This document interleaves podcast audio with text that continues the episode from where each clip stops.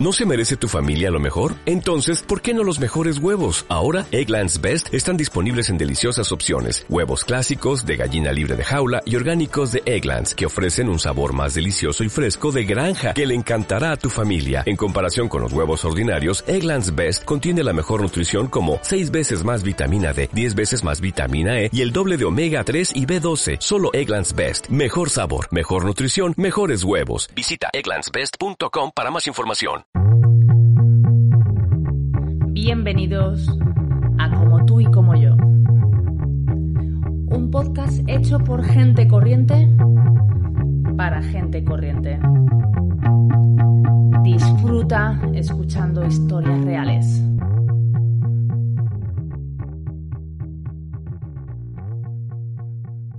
Bienvenidos y bienvenidas a un nuevo episodio de Como tú y como yo.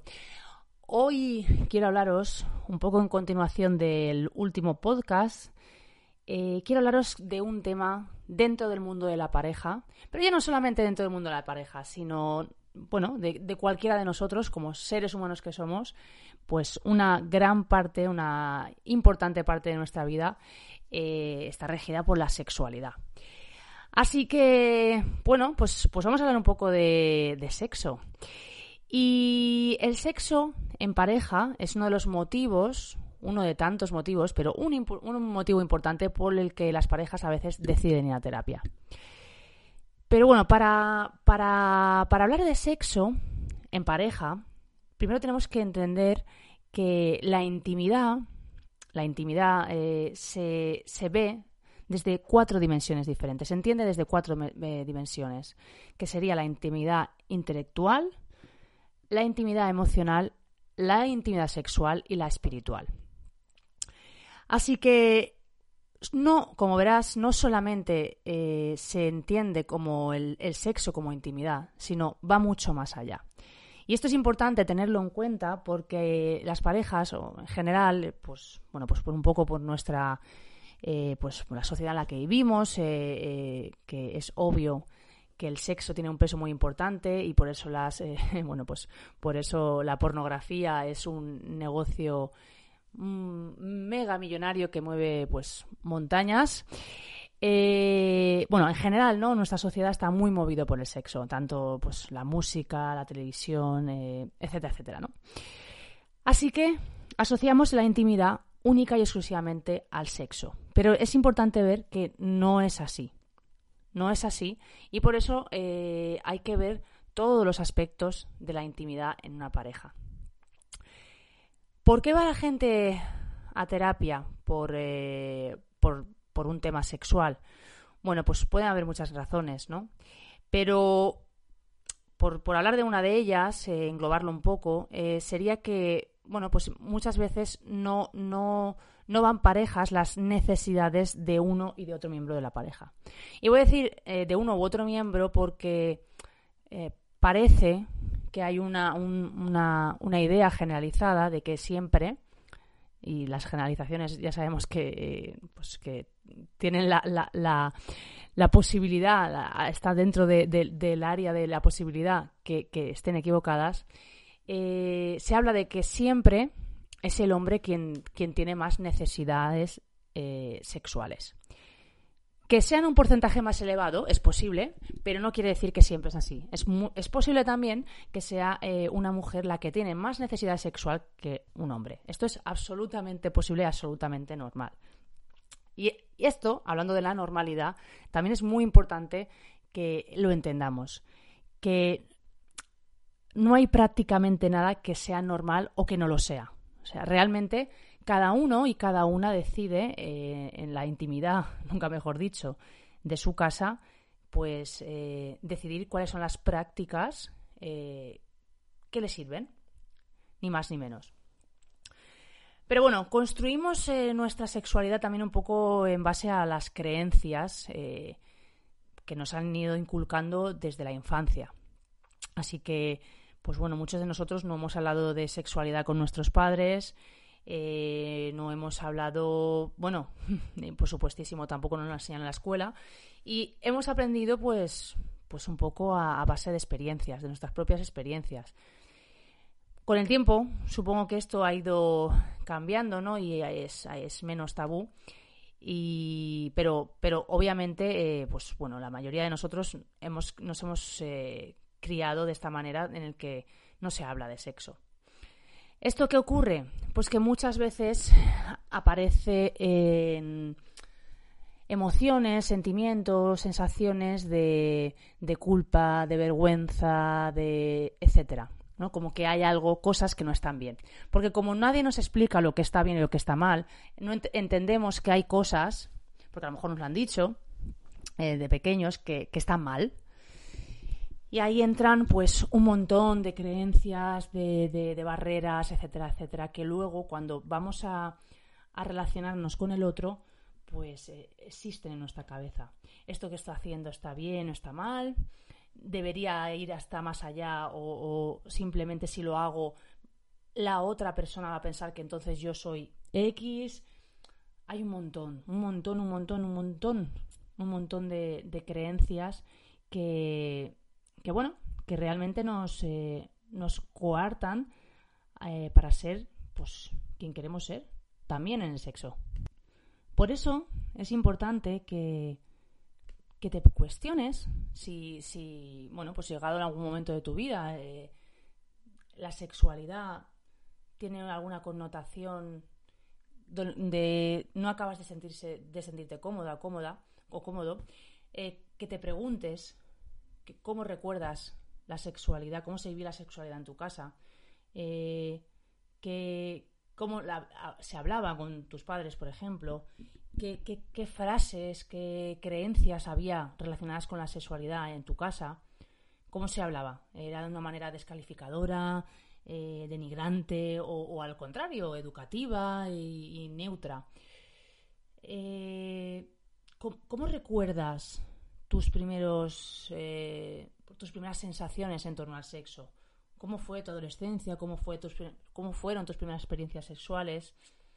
¿Qué, recuerdas de todo eso? Porque es importante que revisemos eh, cuáles han sido nuestros eh, principios, cómo han sido nuestros primeros, nuestras primeras experiencias, para saber un poco cómo hemos llegado a donde estamos en este momento. Y es importante hacerlo, plantearnos de cuáles han sido las creencias con las que hemos estado conviviendo a lo largo de nuestra vida, para volver a situarnos en qué es o no lo normal. Porque, bueno, por poner un ejemplo, eh, también se ha dicho que, lo normal es que la mujer llegara al orgasmo únicamente con el coito, pero la realidad es que esto no es así. Y hay muchas mujeres que se sienten, eh, pues, desesperanzadas incluso cuando ven pasar los años y, se sienten incapaces de llegar al orgasmo y simplemente es porque no se conocen lo suficiente. Así que revisemos creencias, esto es eh, fundamental para quitarnos carga de culpabilidad, de vergüenza, de inseguridades, porque posiblemente tengamos unas creencias que, que nos han ido acompañando pero que no nos ayudan. Otra, otra cosa importante es que dejemos de asociar el sexo única y exclusivamente, la intimidad sexual, al coito porque las prácticas sexuales son muchas y muy diversas, no única y exclusivamente el coito. De hecho, no tiene por qué estar siempre presente. Pero parece que si no lo está, no ha habido una práctica sexual o no ha habido una práctica sexual eh, satisfactoria. Y no tiene por qué ser así. Y esto es importante también que lo tengamos en cuenta. La realidad es que hay muchas parejas que acuden a terapia por por un tema de, de sexo. Y lo que ocurre es que una vez en terapia se dan cuenta que el sexo no es más que la punta del iceberg. El sexo es el primero de los primeros indicativos de que algo no, no funciona. Muchas veces pensamos que, que, puede ser eso, que puede ser el sexo, porque, bueno, vamos a decir que imaginemos que uno de los miembros de la, de la pareja necesita más sexo que el otro y no tiene por qué indistintamente puede ser el hombre o la mujer. No, tiene, no siempre tiene que ser el hombre, que parece que es otra de las creencias que tenemos, ¿no? Eh, imaginemos que uno de los dos necesita más eh, sexo y eh, el otro miembro de la pareja pues, pues no tiene la misma frecuencia, etcétera, etcétera. Normalmente cuando se aborda el tema de la sexualidad aparecen otras cosas debajo. ¿Por qué? Porque como hablábamos antes, eh, en la intimidad entran muchos otros factores. Y porque cuando una, un, miembro de, la pareja eh, se siente desconectado a nivel emocional, a nivel intelectual, como digo, en otros, en otros ámbitos de la intimidad con su pareja, pues eh, se siente muchas veces incómodo con, una proximidad sexual, con una intimidad sexual. Hay gente, hay personas que, pueden disociar esto y, realmente, eh, pues, el sexo es algo prácticamente casi diría a lo mejor que, una necesidad fisiológica y ya está. Y pueden disociar esa emocionalidad de la parte más sexual. Pero hay otras personas que no pueden hacer eso. Y, es muy, muy habitual que no se pueda. No quiero generalizar en poner, eh, en poner nombres de, género a unos u otros. Pero vamos a decir que en gran mm, parte de los casos podría ser, vuelvo a repetir, ¿eh? no siempre, pero podría ser quizás el hombre el que tiene más eh, deseo sexual que la mujer. Y que sí que es capaz de, de, tener esos encuentros sexuales, incluso aunque la pareja no esté en su mejor momento, incluso aunque hayan otros problemas de, de base y haya una falta de comunicación o haya una falta de intimidad emocional, eh, intimidad intelectual, etcétera. Pero a veces la mujer es más perceptiva, más sensible a todo esto y si hay esa desconexión, el sexo enseguida se ve afectado, porque no siente no siente esa, esa, esa conexión con su pareja lo suficientemente fuerte como para tener ganas de una relación sexual. Y entender que esto es lógico y normal, tanto una cosa como lo otra, eh, independientemente del género, yo he puesto aquí el ejemplo del hombre y la mujer, pero podría ser al revés, entender que tanto una cosa como la otra es normal es muy importante, porque nos quita frustraciones y nos da la posibilidad de verlo desde otro enfoque. Porque si eres un hombre, vuelvo a poner el ejemplo, y, te gustaría tener más sexo con tu pareja, quizás debas plantearte en cómo tener mayor intimidad en otros aspectos de tu, de tu pareja. Eh, quizás debas eh, buscar el encuentro de una manera más eh, armónica, quizás debas entender que para tu pareja es importante que haya una, un clima previo de complicidad, por decirlo de algún modo, buscar el contacto no directamente como un contacto sexual, sino sexual me refiero a, coital, sino bueno pues eh, pues que, haya un clímax previo, etcétera, etcétera, para que para que bueno pues que, que se cree la atmósfera necesaria para que se dé otras cosas. Y si eres, eh, al contrario, si eres una mujer o, bueno, el, miembro de la pareja que, quizás tiene menos necesidades o te sientes más desconectado, etcétera. Y por una parte, eh, esto es importante decirlo, ni uno ni el otro está obligado a hacer nada que no le, que no le apetezca, porque no porque nuestra pareja necesite más sexo, nosotros debemos sentir lo mismo necesitar lo mismo y está perfecto, y al revés tampoco. O sea, aquí todo, todo está bien y todo es normal. Pero sí que es verdad, y esto es verdad también, que tan, tan negativo podría ser, ¿no? O, tan, bueno, tan poco, ¿cómo diría? Natural podría ser forzarnos a tener relaciones sexuales si no nos apetece, como pensar que, que, que bueno, que nos va a apetecer porque sí, ¿no? Es importante y especialmente con las parejas que, ya llevan años y que, bueno, pues con el paso del tiempo parece que todo dejan de haber estos eh, fuegos artificiales, etcétera, etcétera, pues buscar la intimidad, también por el otro lado. Eh, no, no, no, pensar que el deseo sexual va a venir a abordarnos a lo loco como cuando llevábamos eh, seis meses con nuestra pareja, sino buscar pues también un poco de intimidad, un poco de, tiempo. Yo, yo le llamo el tema en cuestión de pareja regar la plantita. Eh, generar esos climas, ¿vale? Porque no se trata de forzarnos, sino simplemente de generar un, clima más, eh, más propicio a que surjan las cosas, lo que sea que tenga que surgir.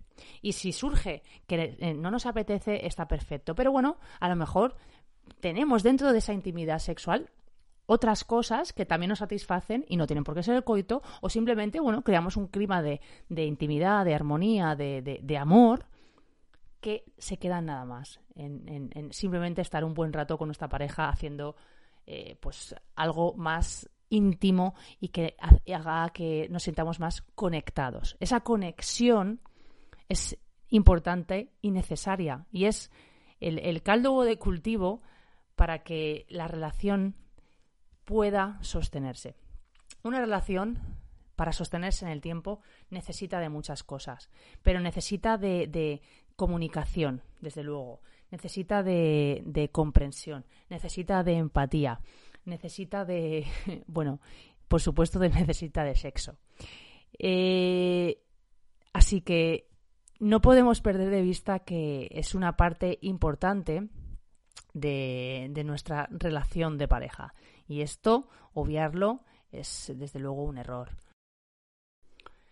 ¿Cómo crear la intimidad? Pues bueno, buscando tiempo, tiempo de calidad.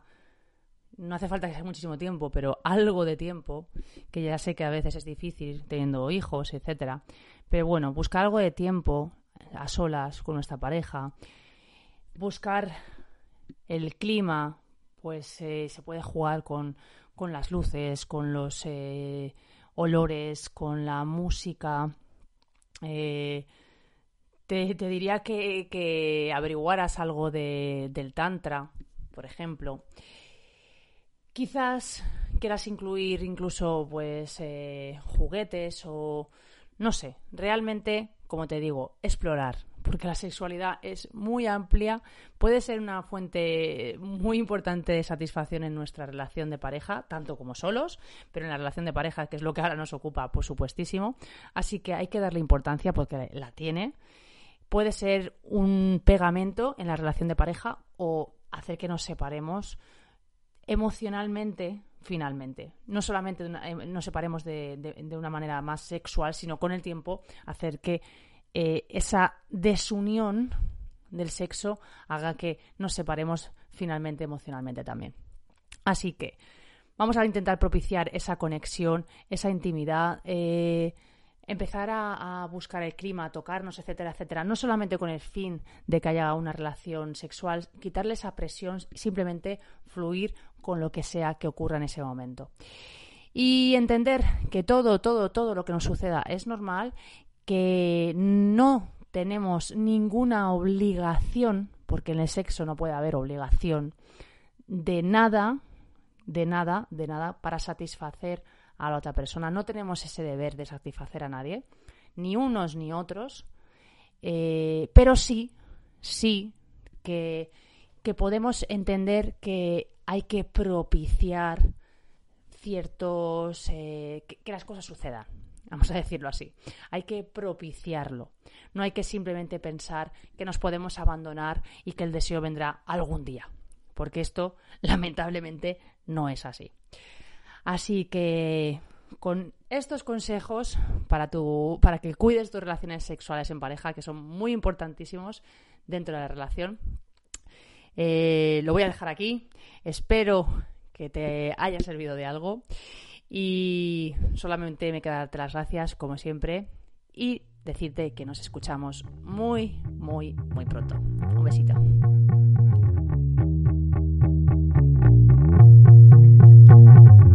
Hasta aquí el programa de hoy de Como tú y como yo. Encuentra inspiración